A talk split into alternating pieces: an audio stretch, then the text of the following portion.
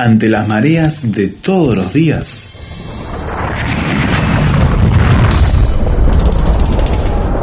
Llegamos a tierra firme.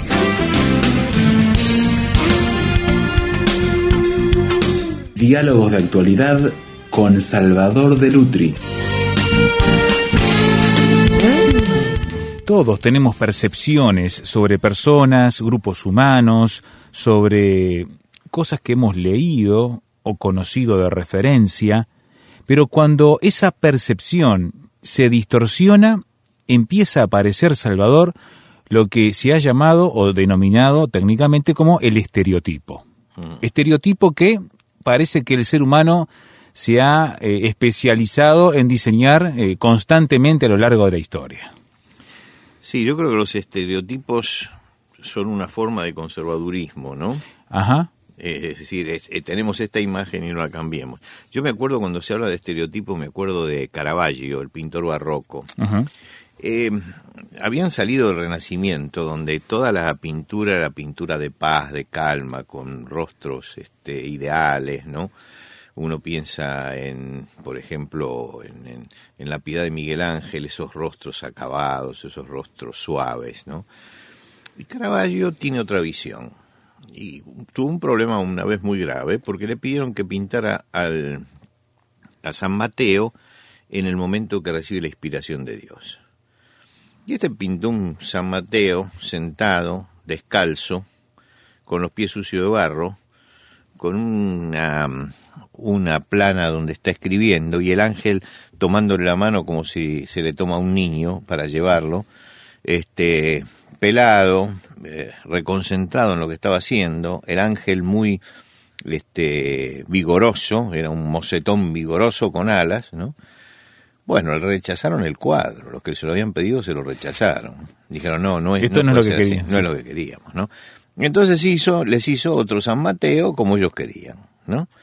Y cuando uno compara el San Mateo que hizo porque él lo, lo vio así, al otro que hizo porque el estereotipo era ese, uno se da cuenta de lo que es un estereotipo. Es decir, lo pintaron siempre así, es siempre así, no lo cambian. El segundo escándalo que tuvo él fue con un cuadro de la Virgen María. Eh, le pidieron la muerte de la Virgen María. Este se fue al Tíber, que se había ahogado una mujer, y tomó nota de toda la, la forma del cuerpo y de la muerte de la mujer y la pintó tal cual, en una cama con los pies hinchados, ¿no? Lógicamente que cuando lo miraron no respondía a lo que hacía Frangélico y todo lo demás, y entonces era un pintor escandaloso. ¿Por qué? Porque iba a un bodegón y encontraba una cara de esas caras surcadas por las arrugas, desdentada, y tenía que pintar a un, a un apóstol y la pintaba con esa cara. Él rompía el estereotipo y luchaba con la gente que se basaba en los estereotipos y no se daban cuenta que el Renacimiento había quedado atrás y que lo que decía el Renacimiento no era necesariamente la verdad, sino era su forma de ver las cosas.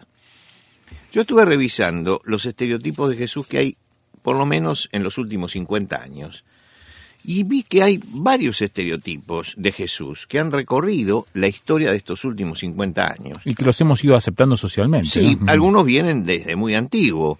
Por ejemplo, si uno toma un cuadro de Jesús, de, tradicionalista, eh, aparece Jesús como un místico.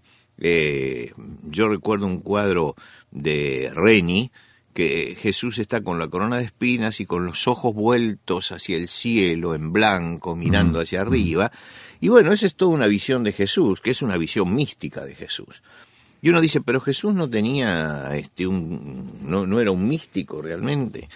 Bueno, muchas veces dejaba a sus discípulos y se iba y se pasaba la noche orando, ¿no? Eh, en soledad. Eh, Pero eso no lo desconectaba la realidad. Claro.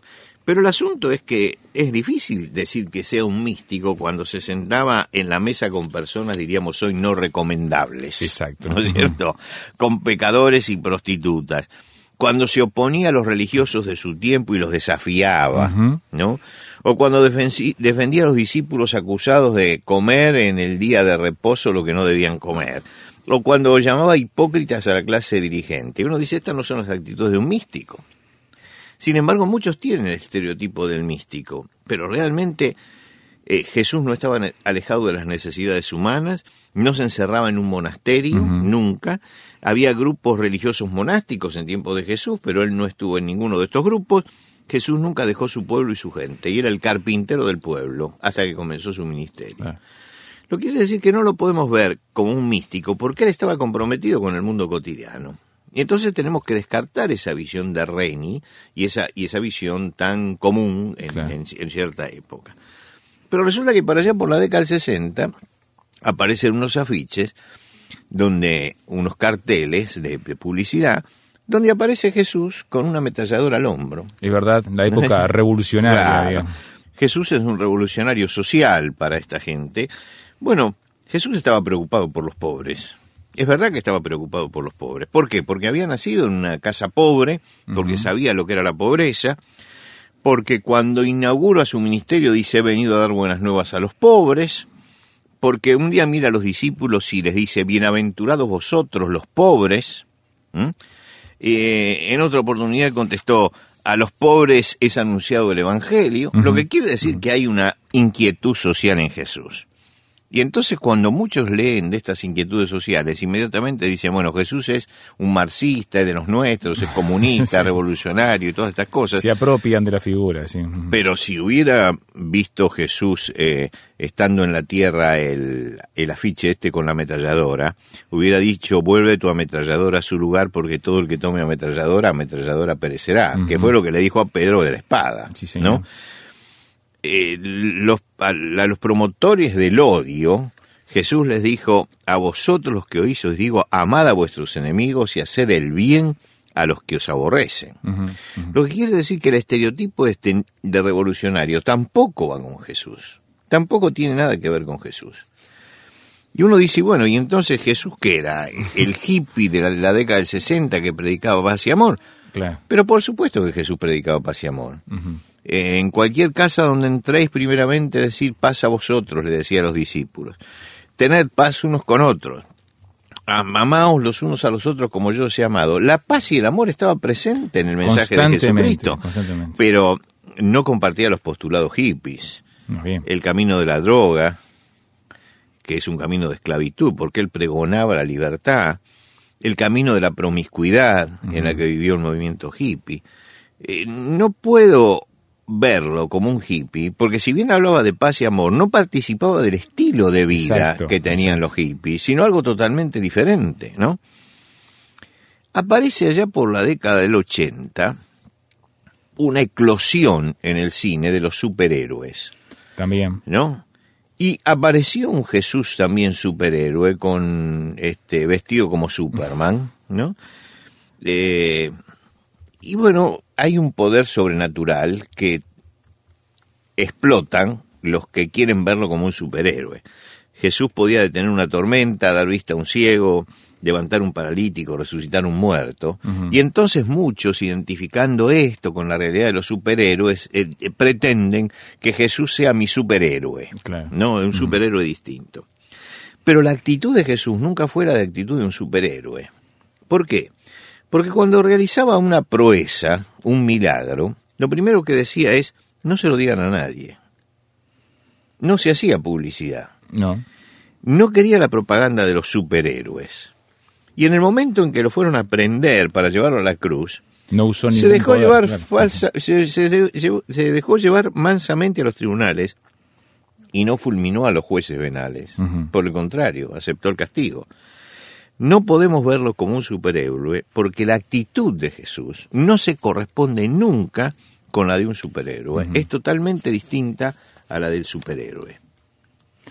Bueno, ¿y usted qué imagen, qué estereotipo, si tuviera que darle un papel, algunos colores o algún material para imprimir una imagen, dibujarla, eh, ¿cómo sería su Jesús? ¿Cómo lo plasmaría?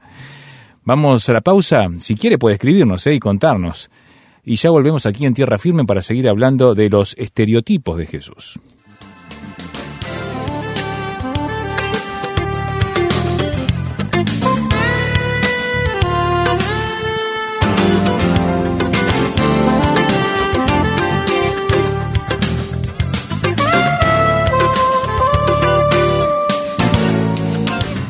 Tierra Firme en Internet. Descubra nuestro sitio materiales, datos, la transcripción de estos comentarios, frases sobre este tema que le ayudarán a desarrollar una posición con bases sólidas.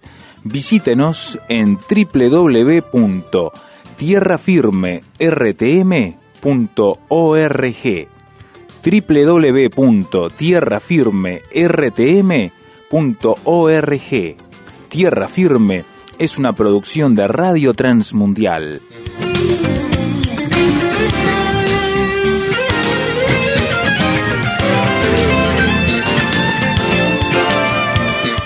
Estamos recorriendo rápidamente en el último medio siglo qué clase de estereotipos se han generado popularmente, culturalmente de la persona de Jesús. Y hemos visto que cada grupo humano, de acuerdo a su situación, su contexto social particular, sus necesidades, sus anhelos, Salvador, dibujaba, interpretaba y caricaturizaba, podríamos decir también, a Jesucristo de una manera. Sí, tiene, tiene mucha de, esto los Jesucristos del pasado, pero mucho más los, los Jesucristos que se han inventado cercanos a nosotros. Yo andaba buscando por allí y descubro un Jesucristo posmoderno. Ah, miramos. Un Jesucristo posmoderno. Un artista norteamericano propuso como modelo a un Cristo posmoderno y empezó a pintar sobre eso y se han publicado. Es, es el Cristo que rompe con el pasado.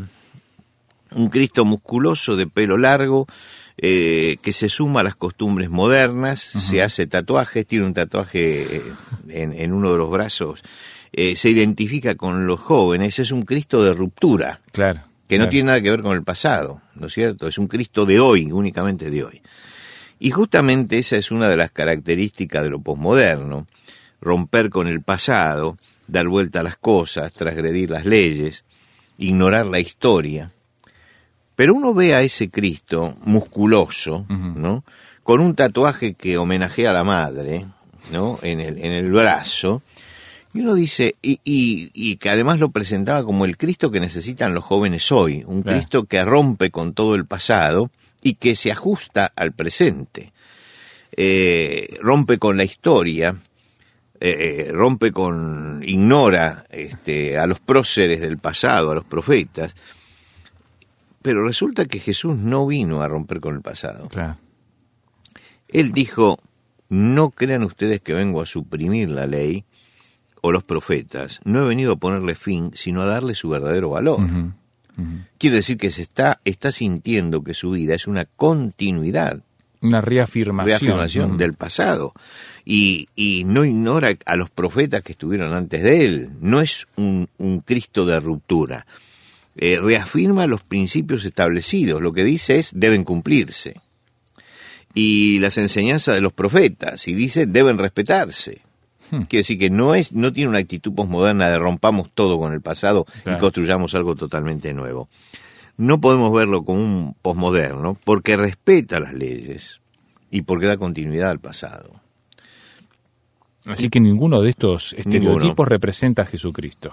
Ahora, tal vez el último, el último que vamos a tratar hoy, que es es el más llamativo y que seguramente alguno lo habrán visto porque se lo mandaron en Facebook o una cosa así. Es una ilustración de Jesús que surge de la película Dogma. Ajá. ¿Mm?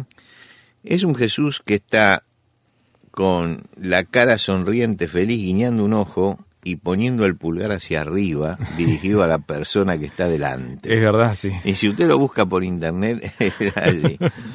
es el Jesucristo, digamos, el Jesucristo colega. Sí, el amigo, el compinche casi. Compinche, el amigo. El que está a la misma altura del hombre como un compañero más, que le contagia optimismo, ¿no? Al hombre.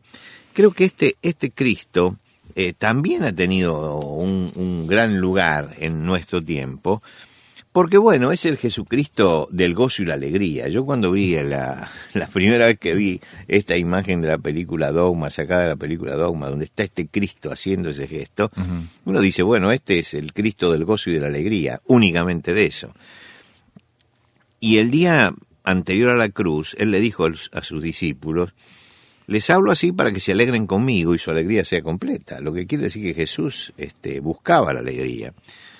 Eh, y le dice a los discípulos, ya no los voy a llamar siervos, los voy a llamar amigos, lo que quiere decir que es un poco colega o compinche, como algunos, Claro. algunos pretenden.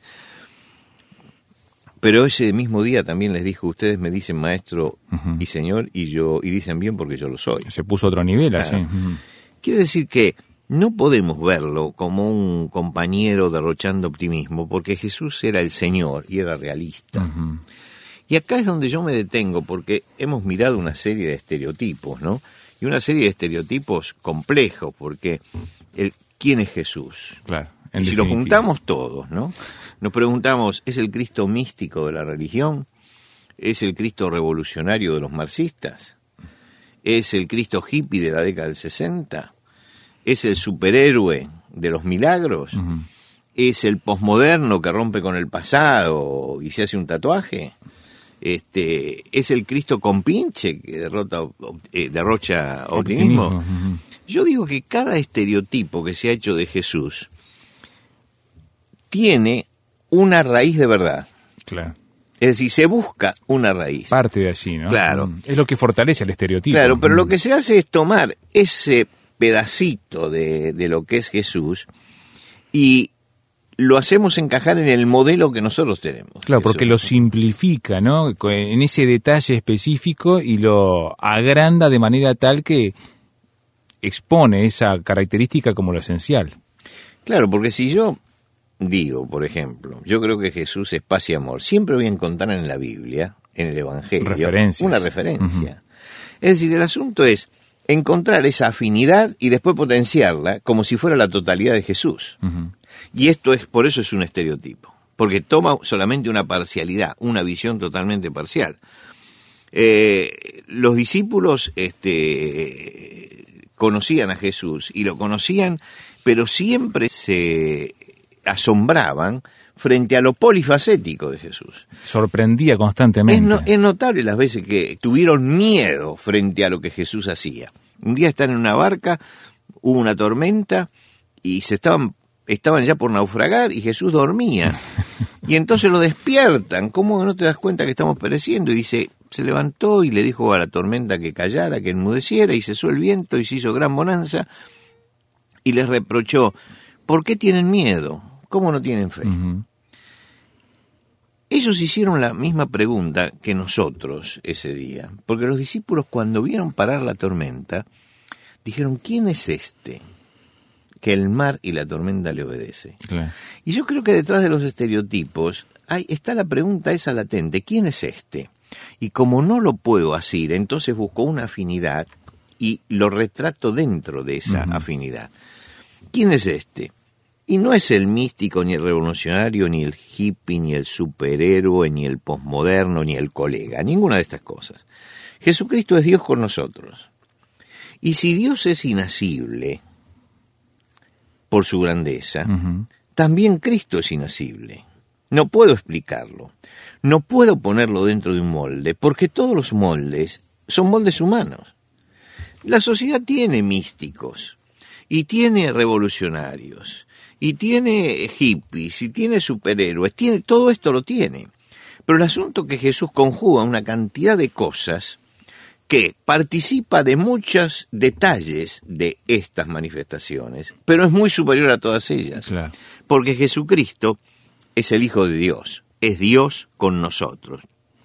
Y Dios con nosotros, Emanuel, como, como se, se dice en la Biblia, el Emanuel, el Dios con nosotros, está embarcado con nosotros en la vida, está sufriendo con nosotros y nos tiende también la mano.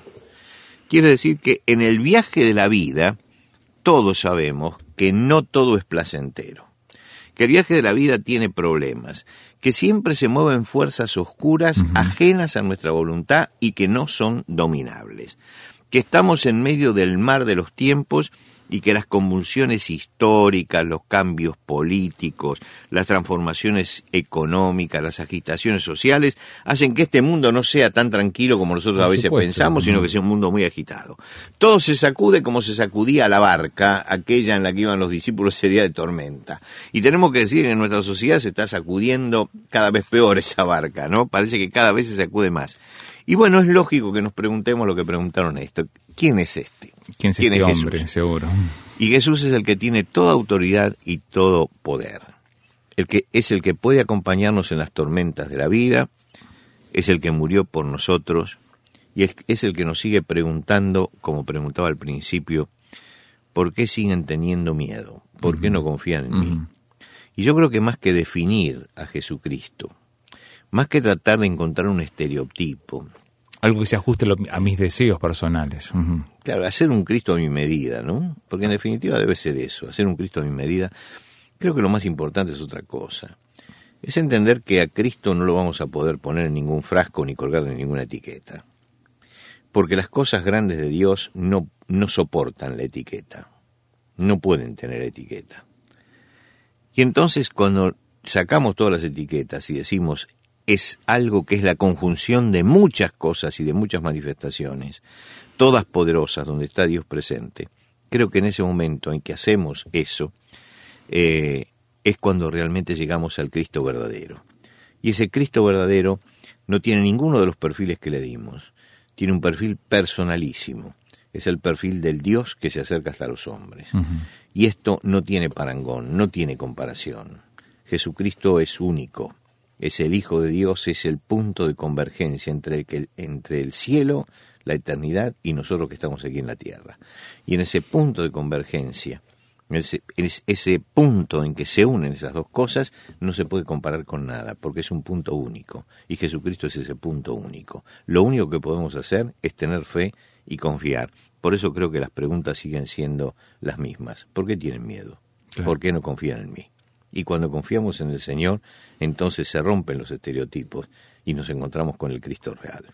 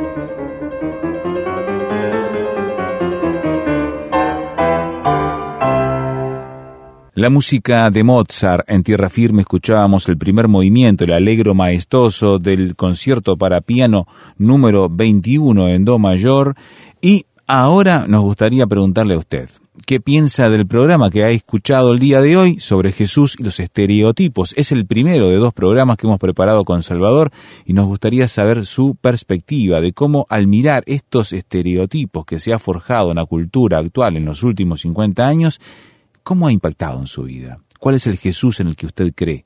¿El de los estereotipos o el que dice la Biblia? También encuentre en nuestro sitio web todos los materiales de este programa. tierrafirmertm.org tierrafirmertm.org Podrá escuchar el audio nuevamente de este programa, descargar el archivo MP3, opinar, participar, compartir, discutir estos temas con nosotros y otros visitantes. Y además tiene allí las conexiones a las redes sociales para mantenerse actualizado de lo que estamos haciendo. Así que aproveche esta biblioteca digital que tiene muchísimas cosas. Tierra Firme RTM .org, artículos, conferencias, programas, en fin, conózcanos, tierrafirmertm.org. Dejamos todo esto en sus manos, esperando encontrarle cuando encaremos nuevamente la segunda parte de Jesús y los estereotipos, cuando se anuncie en este lugar una vez más. Tierra firme